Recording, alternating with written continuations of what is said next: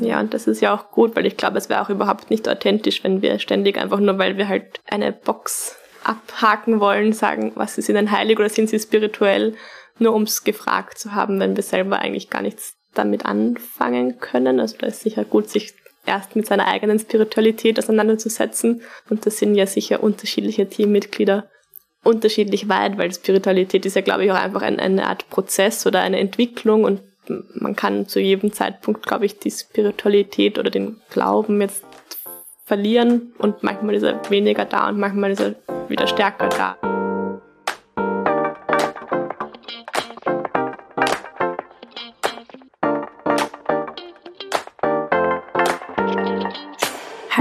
Herzlich willkommen zu Hochpalliativ, dem Podcast durch die Höhen und Tiefen der Palliative Care in Österreich. Ich bin Eva, Professorin für Palliativmedizin und neben mir sitzt Lea, Palliativmedizinerin in Ausbildung. Hallo Lea.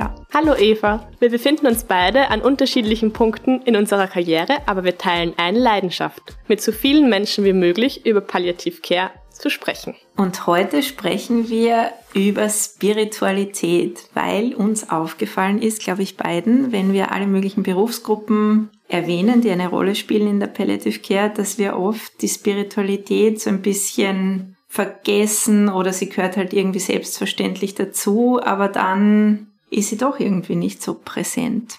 Ja, und ich muss auch ehrlich sagen, ich verdränge sie auch immer ein bisschen selbst, meine eigene Spiritualität vielleicht oder auch eben im Umgang mit Patientinnen. Und ich habe da beim Vorbereiten daran gedacht, deine liebe oder unsere liebe Kollegin, die Bianca Itario, wo sie ja jetzt auch gerade beim Podcast eingeladen war, hat ja immer gesagt so, also die ist Endokrinologin, also eine Ärztin, die sich auch mit dem Blutzucker beschäftigt unter anderem und die hat ja immer gesagt, dass bei uns der Blutzucker so an 77. Stelle kommt und manchmal habe ich das Gefühl, dass man sich da auch an der Nase nehmen muss und dass wir als Ärztinnen oft die Spiritualität überhaupt in so einem sehr wissenschaftlichen Krankenhaus auf die Spiritualität auch erst erst an 77. Stelle vielleicht noch nach dem Blutzucker beachten. Das stimmt auch oft so im Sinne von Checkliste, jetzt ist das Lebensende gekommen, wollen Sie am Pfarrer, so kommt mir das manchmal vor. Mhm. Und Spiritualität betrifft uns eigentlich alle. Das sollte man auch nicht delegieren und ausschließlich sagen, sind Sie gläubig, welche Konfession haben Sie, sollen wir jemanden holen, einen, weiß ich nicht, Priester, Imam, sonstige spirituelle Begleitung. Ich glaube, wir sollten uns alle zu Herzen nehmen, dass es um die existenziellen Fragen des Lebens geht, wenn man schwer krank ist. Und ich habe die Berufsgruppe, ich weiß nicht, das geht für mich auch immer so über was Berufliches hinaus, aber die Menschen, die da gekommen sind, immer als extrem hilfreich erlebt, muss ich sagen, und auch als sehr inspirierende Persönlichkeiten. Ja, und eigentlich ist ja auch im von uns oft zitierten oder genannten Total Pain Konzept von Cicely Saunders ist ja einer der, der vier Aspekte, die zum Beispiel eben Symptome wie Schmerz beeinflussen, ist ja eines auch die spirituelle Ebene. Und da finde ich, ist es halt auch immer, was ich erst irgendwie lernen musste oder jetzt auch gelernt habe, dass Spiritualität ja nicht unbedingt immer Religion bedeutet oder oft wird es auch mit so etwas Esoterischem gleichgesetzt und auch die Berufsgruppe, also die Seelsorge, wird eben mit Spiritualität in Verbindung gebracht. Aber so diese, wie es auch heißt, Spiritual Care ist eigentlich eine, eine Sache, die aus allen Gesundheitsberufen kommen sollte oder kommt und hat nicht unbedingt jetzt so ein einheitliches Konzept. Genau, in Deutschland habe ich mal gehört, die Seele kommt nicht hinterher, wenn die Seele nicht hinterherkommt. Und ich denke, dass das etwas ist,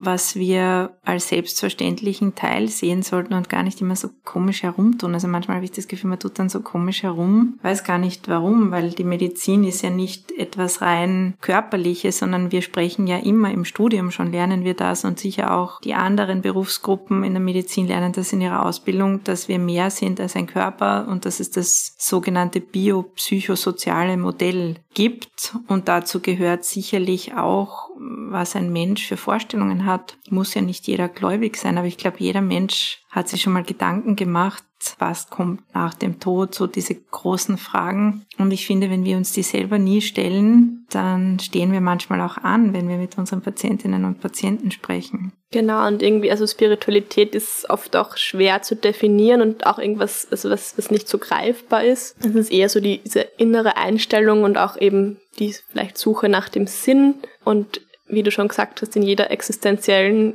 Krise kommt es wahrscheinlich oder vielleicht auch zu so einer Neubewertung des Daseins, also dass man nochmal neu damit konfrontiert ist mit dieser Warum-Frage, warum, was, was mache ich da, was hat, hat das alles einen Sinn, ähm, wieso ich, wieso bin ich jetzt gerade in dieser Situation, was habe ich falsch gemacht, vielleicht ist alles, fällt alles eher in diese, in diese, weiß ich nicht, Ebene der Spiritualität oder in diese, diesen Bereich.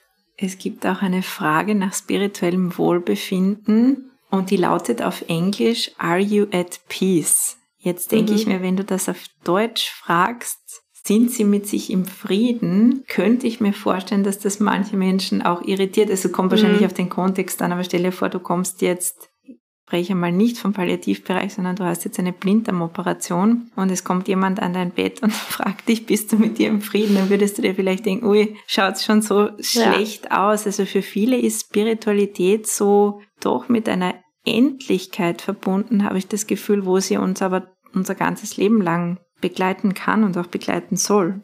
Genau, und ich glaube, es ist halt auch die Spiritualität einfach eben oft da und man, man merkt sie jetzt gar nicht so. Also es ist einfach, einfach irgendwie wie, wie in der Luft oder so. Also es ist einfach so rund um uns, was wir auch oft halt merken, ähm, wenn wir zum Beispiel unsere äh, Lebens- und Sterbeamme, die ist ja ähm, eine Person, die sich sehr viel mit Spiritualität auseinandersetzt und auch das bei den Patientinnen anregt, in diese Richtung zu denken oder ja, sich zu öffnen.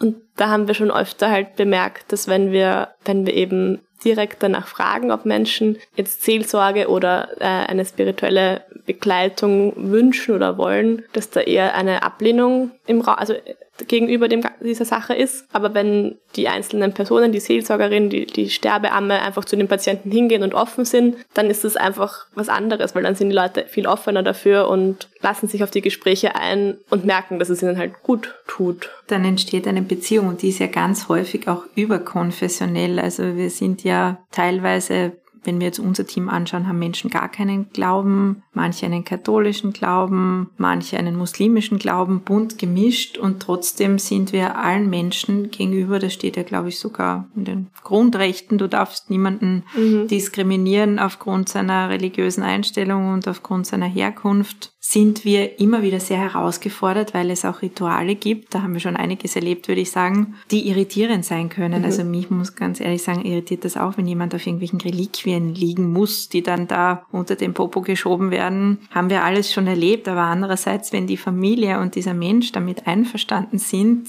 dann finde ich, können wir uns da auch zurückhalten. Das Einzige, was ich ein bisschen schade finde, ist, dass man keine echten Kerzen anzünden darf im Krankenhaus, sondern nur noch diese LED-Kerzen. Mhm. Das war ja früher so Brauch, wenn jemand verstorben ist, eine Kerze anzuzünden. Das hat für viele Menschen auch eine symbolische Bedeutung. Das finde ich schon sehr schade. Ja, da brauchen wir vielleicht wieder unser Palliativschloss, dass wir da wieder ein bisschen mehr Freiheiten haben da zudem ähm, quasi wir sind offen für unterschiedliche Rituale. Da gefällt mir ganz gut diese Abkürzung, die in dem einen Artikel erwähnt ist, dieses Zen, also dass man zuhört und sich Zeit nimmt und eben bestimmte äh, spirituelle Bedürfnisse erfragt, dass man die dann auch ernst nimmt, egal wie verrückt man die selbst oder wie, wie, weiß ich nicht, lächerlich man das vielleicht findet, wie wir auch beim Wolfgang Herrendorf gehört haben, zum Beispiel das Fenster öffnen, wenn das wer wünscht, dann tun wir das. Also wir nehmen die Menschen, die vor uns stehen, mit ihren Bedürfnissen ernst und dann das N steht halt für nicht erklären, also dass wir nicht irgendwie jetzt, ja, sagen, an was sie glauben, es ist ein Blödsinn oder das, was sie empfinden,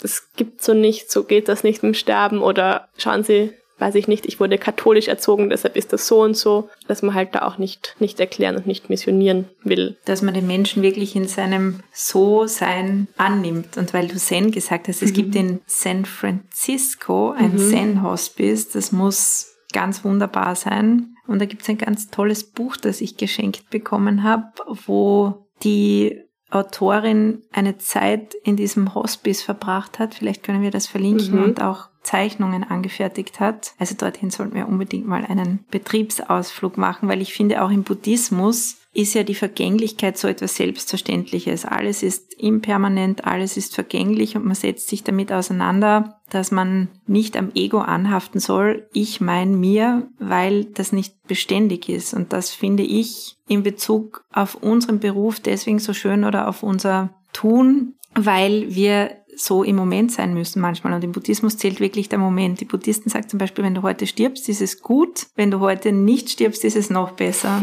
also ein sehr pragmatischer Ansatz. Und sie sagen auch, there is no way to happiness. Happiness is the way. Das wow. ist auch sehr schön. Das ist schön. Und was ich auch immer sehr schön finde, wir träumen. Also wir träumen auch von Betriebsausflügen nach San Francisco. Träumen ist auch eine Art des Planens, sagt Gertrud Stein. Auf jeden Fall. Und ich glaube auch, es ist erlaubt, sich zu öffnen, insbesondere angesichts einer existenziellen Situation. Und ich finde es immer schön, wenn es gelingt, wenn man sozusagen dahinter schaut. Und ich finde auch, seit wir die Lebens- und Sterbearme, die Ingrid bei uns haben, dass sie uns manchmal so aufmerksam macht, wie selbstverständlich das für uns schon geworden ist, dass Menschen am Ende ihres Lebens angekommen sind. Zum Beispiel kann ich mich erinnern, dass einmal eine Schwester den Kopf hereingesteckt hat und gesagt hat, der Patient hat es geschafft, was ja oft so gesagt wird. Das heißt, ein Patient ist verstorben und wir waren gerade bei unserer Sozialvisite, wo wir so im Kreis zusammensitzen, alle unterschiedlichen Berufsgruppen und wir haben dann irgendwie einfach weitergesprochen und sie mhm. hat dann so gesagt, stopp und wir gedenken jetzt diesem Menschen und danken ihm dafür, was er uns gelehrt hat. Und das finde ich wirklich, wirklich wichtig, weil es sollte nie selbstverständlich werden, dass Menschen sterben, selbst wenn es häufig passiert. In, in unserem täglichen Alltag sollten wir auch nie so abgestumpft werden, dass wir uns das nicht mehr zu Herzen nehmen. Genau, und so ist irgendwie Spiritualität ist ja nicht nur per Definition ein Teil der umfassenden palliativmedizinischen Betreuung, sondern es ist einfach eher auch eine, als eine Art der neuen Behandlungsebene zu betrachten. Also einfach eine, eine Möglichkeit, die man den Menschen, wenn sie schwer erkrankt sind, auch noch anbieten kann im Umgang mit, ihren, mit ihrer Situation. Es hat sogar eine Studie gegeben, ob Menschen, die einen Glauben haben, länger leben durch den Glauben und draufgekommen ist man, soweit ich das in Erinnerung habe, aber ich weiß jetzt nicht mehr genau, wer das veröffentlicht hat, dass sie zwar nicht länger leben, aber eine bessere Lebensqualität haben. Vielleicht, weil sie einfach eine Ebene mehr haben, auf die sie sich berufen können. Mhm. Das finde ich auch ganz spannend. Da habe ich, man muss ja manchmal auch ein paar, ein bisschen Trash-TV vielleicht anschauen. Und da habe ich letztens so eine, ich weiß nicht, ob es Trash war, aber ähm, eine, eine Serie geschaut auf einer Streaming-Plattform, für die wir keine Werbung machen wollen. Das, da geht es irgendwie darum, wie man 100 Jahre und älter wird in diesen sogenannten Blue Zones. Das sind angeblich Regionen, wo die Leute halt eben besonders alt werden. Da ist, glaube ich, eine Region in Japan, eine Insel in Griechenland, Sizilien oder eine Region in Sizilien. genau. Und dann gibt es auch ein Gebiet in Amerika, wo sie sehr, es ist so eine sehr gläubige Gemeinschaft und da war halt, da suchen sie halt auf jeden, auf jeden, jeder dieser Blue Zones suchen sie nach Dingen, wie man möglichst alt wird. Und da war eben der Glaube auch und da haben sie das eher ein bisschen mehr auf diese Gemeinschaft halt zurückgeführt. Also dass wenn man eine, eine Glaubensgemeinschaft sozusagen hat, dann lebt man länger, weil man einfach auch diese soziale Unterstützung hat, sich nicht einsam fühlt oder nicht vereinsamt. Eine Community auch mhm. hat, wo Austausch stattfinden kann. Ich glaube, dass das für jeden Menschen wichtig ist. Einsamkeit spielt, glaube ich, eine sehr, sehr große Rolle. Und manche berufen sich dann eben auf eine überirdische Figur, weil sie vielleicht hier gar niemanden mehr haben, wo sie sich drauf berufen können. Also ich persönlich war ja acht Jahre in einer Klosterschule. Ich kann das Vaterunser immer noch auf Latein, weil wir das immer beten mussten. Aber ich muss ganz ehrlich sagen, für mich war es oft auch wirklich langweilig, weil ich mich nicht so konzentrieren konnte auf mhm. das, was da in der Kirche erzählt wurde. Am meisten hat es mir immer Spaß gemacht, wenn dann so Gospel oder sowas war, wenn es dann ein bisschen lebendiger ja, geworden ist. Ja. Und ich glaube, da gibt's auch keine Verbote. Da muss jede, jeder für sich selber herausfinden, was passend ist, was ins eigene Lebenskonzept passt. Und da gibt's natürlich auch so Sprüche von Woody Allen ist das, glaube ich, wenn Gott existiert, braucht er eine gute Ausrede. Also so in die Richtung, was ist mhm, da alles los auf mhm. der Welt und wie kann das sein? Oder auch nach Auschwitz kann es keine Gedichte mehr geben. Also so ganz schreckliche mhm. Dinge, wo man, mhm. wo man sich auch überlegen muss und wo wir uns sicher manchmal auch denken, manche Situationen würden wir uns wünschen, dass sie sich ändern lassen, aber vielleicht hilft die Spiritualität ja auch dabei, nicht immer eine Antwort zu finden, sondern die Fragen zuzulassen und in die Fragen hineinzugehen. Ja, genau, und das aus eigentlich eben unterschiedlichen ähm, Forschungsergebnisse, auch eigentlich aus der Praxis wissen wir, dass eine spirituelle Fürsorge im Rahmen der schweren Erkrankung eindeutig zu Trost und Linderung beitragen kann. Und du hast es so schön geschrieben in dem Artikel, den wir sicher auch verlinken werden, dass eigentlich alle Mitglieder des Palliativteams auf die spirituellen Bedürfnisse sensibilisiert sein sollten, aber das jetzt nicht unbedingt einer Berufsgruppe vorbehalten ist. Also es ist so, wie wenn wir sagen, jemand äußert, dass er sich nicht so gut fühlt, dass er Angst hat, dass er traurig ist und wir holen gleich den Psychiater oder die Psychologen. So, glaube ich, sollten wir auch nicht sagen, ja, wir holen jetzt gleich den Pfarrer oder die Seelsorge, nur weil jemand eine spirituelle Äußerung tätigt. Genau, dass man nicht jemanden sofort auch dann so gleich wieder in so ein Little Box gibt und sagt, ja, da ist wer anderer zuständig. Und ich glaube, das kann auch extrem irritierend sein. Stell dir vor, du kommst auf die Palliativstation und dann heißt, jetzt kommt die Diätologin und der Physiotherapeut und die Sterbeamme und die Seelsorge und die Ärztinnen. Das kann auch ein bisschen viel sein. Also ich glaube, es soll sich auch ergeben dürfen. Und ich habe mal gehört, eine gute Frage um sich selber zu überlegen, wie man in der Hinsicht so tickt, ist, was ist ihnen heilig? Ich muss aber ehrlich gestehen, das habe ich, glaube ich, noch nie jemanden gefragt von unseren Patientinnen und Patienten, habe ich mich nicht getraut, aber vielleicht sollten wir das einfach mal ausprobieren und schauen, ob dann zurückkommen, hä? Ja. Das für ein Frage.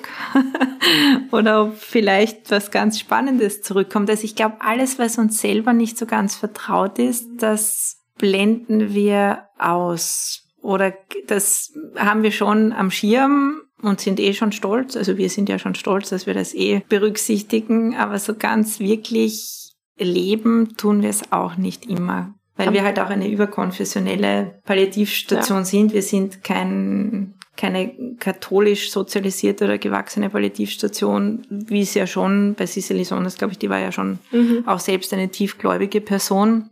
Und ja, aber auch das finde ich finde ich sehr, sehr spannend für uns, weil wir dadurch immer wieder die unterschiedlichsten Dinge erleben. Die Menschen, die zu uns kommen, haben ganz unterschiedliche Einstellungen und auch das Personal hat unterschiedliche Einstellungen. Ja, und das ist ja auch gut, weil ich glaube, es wäre auch überhaupt nicht authentisch, wenn wir ständig einfach nur, weil wir halt eine Box abhaken wollen, sagen, was ist ihnen heilig oder sind sie spirituell, nur ums gefragt zu haben, wenn wir selber eigentlich gar nichts damit anfangen können. Also da ist sicher gut, sich erst mit seiner eigenen Spiritualität auseinanderzusetzen. Und das sind ja sicher unterschiedliche Teammitglieder unterschiedlich weit, weil Spiritualität ist ja, glaube ich, auch einfach ein, eine Art Prozess oder eine Entwicklung und man kann zu jedem Zeitpunkt, glaube ich, die Spiritualität oder den Glauben jetzt verlieren und manchmal ist er weniger da und manchmal ist er wieder stärker da. Also ich glaube, das ist schon wieder eines der großen Vorteile des großen ähm, interprofessionellen Teams. Was ich bei der Recherche auch ganz spannend gefunden habe, sind, da gibt es ja unterschiedliche Instrumente, die man anwenden kann, um herauszufinden, ob jemand zum Beispiel jetzt eine, eine Seelsorge braucht oder ein, das Hinzusehen einer, einer Seelsorge sinnvoll wäre. Da gibt es zum Beispiel, oder sinnvoll ist es wahrscheinlich immer, aber einfach ums, ums zu filtern, da gibt es dieses Indikationenset. Das kann man dann auch verlinken. Das habe ich bei der Spitalseelsorge Zürich, glaube ich, gefunden da gibt es quasi sieben, sieben so Punkte, an die man, die man ab, also bedenken kann, die man abhaken kann, so quasi. Das, das erste ist die Sinn- und Schicksalsfrage. Also wenn jemand so viel grübelt und hadert und so widersprüchliche Emotionen vielleicht äußert oder sich so ohnmächtig fühlt. Das zweite wäre dann Trauer und Verzweiflung, wenn einem das auf, also wenn man das bemerkt. Das dritte wäre die Ungewissheit und der Glaube, wenn man so mit Ängsten und Hoffnungslosigkeit konfrontiert ist oder Wut und Verbitterung bemerkt. Das vierte wäre der Rückzug und die Einsamkeit. Das fünfte wäre Scham und Schuldgefühle. Also wenn man vielleicht belastende biografische Einschnitte anamnestisch erhebt oder das miterlebt, dass das die Patientinnen beschäftigt. Ähm, und dann wäre noch das sechste der Identitätskonflikt oder Kontrollverlust. Wir sagen da, also manchmal sagen wir, dass jemand vielleicht ein bisschen schwierig ist, dass wir mit dem nicht so gut ähm, zusammenkommen, dass wir da irgendwie ja nicht so kooperativ der Patient. Und das siebte sind dann ethische Konflikte. Also wenn man einfach irgendwie ein unangenehmes Bauchgefühl hat bezüglich den ähm, Behandlungen oder Betreuungen, die man so vornimmt. Da steckt eh alles drin, was, glaube ich, zu erwarten ist im Rahmen einer nicht heilbaren Erkrankung, dass man auch hadert oder Widersprüche in sich trägt. Und das weiß man ja schon sage ich für diejenigen, die Kinder haben aus dem Kindergarten. Im Kindergarten sind die Kinder dann brav und zu Hause bei den Eltern sind sie schlimm. Oder bei der Visite uns gegenüber sind die Patientinnen und Patienten manchmal so alles okay und vor den Angehörigen dann gar nicht. Und dann mhm. sagen wir, wieso, was haben die Angehörigen? Da war ja alles okay bei der Visite. Und ich glaube, da tut's schon manchmal ganz gut, diese klassische Ebene, auf der wir uns befinden, wo alles halt so real ist und in Zahlen und Daten und Fakten gepresst ist, auch zu verlassen. Und ich finde, das gehört auch dazu, wenn man wirklich in die Tiefe gehen möchte. Das spirituelle Interview. Mhm. Ich habe persönlich noch nie eines geführt, aber das gibt es auch. Ich weiß nicht, ob das so häufig im Alltag angewendet wird. Wahrscheinlich, wie so häufig, werden manche Dinge im Rahmen von Studien erhoben, aber vielleicht gibt es auch Menschen da draußen, die sagen, sie verwenden das. Wir können auch dieses spirituelle Interview verlinken. Da geht es einmal darum, das hat vier Buchstaben, S-P-I-R, um die eigene Spiritualität und die Glaubensüberzeugungen, das ist das S, um den Platz und Einfluss, den diese Überzeugungen haben. Also ob jemand sagt, okay, ich bin nur immer dann gläubig, wenn es mir schlecht geht und sonst lebe ich mein Leben einfach so, ist ja auch legitim. I ist Integration, ob man Teil einer Gemeinschaft ist, einer religiösen Gemeinschaft, einer Gemeinde, einer Kirche, einer spirituellen Gruppe. Und R, da kommen wir dann ins Spiel, ist die Rolle des Arztes. Also wie soll die Ärztin, der Arzt mit spirituellen Erwartungen und Problemen umgehen? Oder die Gesundheitsperson allgemein, glaube ich. Es ist gar nicht immer nur auf, also für uns natürlich schon, weil wir Ärztinnen sind, aber ich glaube, es ist für jeden. Betrifft sicher alle im Team. Im Team. Und das ist uns, glaube ich, auch ein Anliegen, dass wir sagen, das sollte nicht delegierbar sein. Es sollte auch nicht jeder, der, der weint, sofort ein psychiatrisches, psychologisches und seelsorgerisches sozusagen Konsil bekommen, sondern zuerst einmal einen menschlichen Kontakt. Genau, und was ich noch kennengelernt habe am Palliativlehrgang von der Frau Magister Theresa Stampler, die hat einen sehr, sehr tollen Vortrag über äh, Spiritual oder Spiritual Care und Spiritualität gehalten, ähm, wo ich zuerst auch ein bisschen so war, äh, jetzt müssen wir uns da eineinhalb Stunden das anhören über Seelsorge. Und dann war es wirklich ja, habe ich gemerkt, dass ich selber einfach offener dafür sein muss. Und es war wirklich ein toller Vortrag. Und da haben wir dann im Anschluss oder mehr als zwischendurch so einen äh, Spiritual Needs Questionnaire ausgefüllt.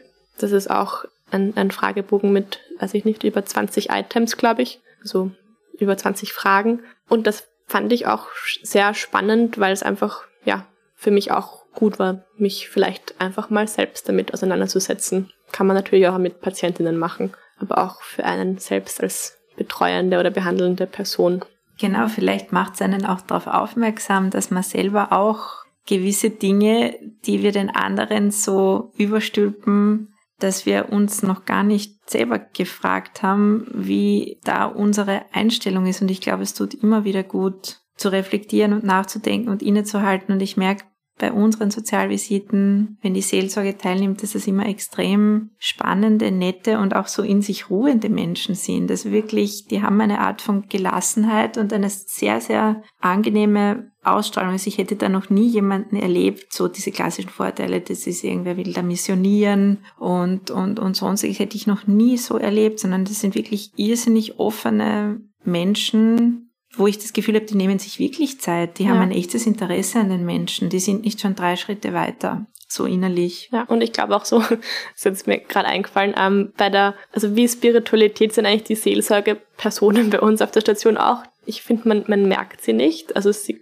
kommen und gehen zu ihren Zeiten. Aber wenn wir dann eben im Team besprechen, dann wissen sie so viel von den Leuten, dass sie eindeutig lange Zeit da gewesen sein müssen, aber wir haben es halt einfach nicht bemerkt. Also ich glaube, das ist ein bisschen so eine, eine Metapher für die Spiritualität, die halt einfach da ist und wir merken es oft gar nicht. Verschwiegenheit ja. ist, glaube ich, auch ein Thema. Also die sind Menschen, wo vielleicht auch manche Geheimnisse Platz finden können. Wir wissen, dass viele Menschen Geheimnisse mit sich herumtragen ein Leben lang und mhm. dann oft äh, gegen Ende des Lebens hin gewisse Dinge noch klären wollen. Ich persönlich glaube ja nicht dran, dass du den Hacken und da alles machen kannst und dass es darum meistens auch gar nicht geht, aber so ein bisschen darum, es aussprechen zu mhm. dürfen. Und ich glaube, da kann es manchmal wirklich gut tun, so jemanden zu haben, wo man unter Anführungszeichen auch die Beichte ablegen darf. Also ich kann mich noch erinnern, in der Volksschule mussten wir was beichten. Ich weiß nicht, ob du das auch musstest. Mhm. Mhm. Ja, hat man dann halt irgendwas überlegt. Ja. ja. weil äh, wenn du so zwangsbeichten musst, macht es auch keinen Sinn. Aber die Möglichkeit zu haben, dass da jemand ist, wo du dich anvertrauen kannst, ist für viele Menschen, glaube ich, auch sehr, sehr wertvoll.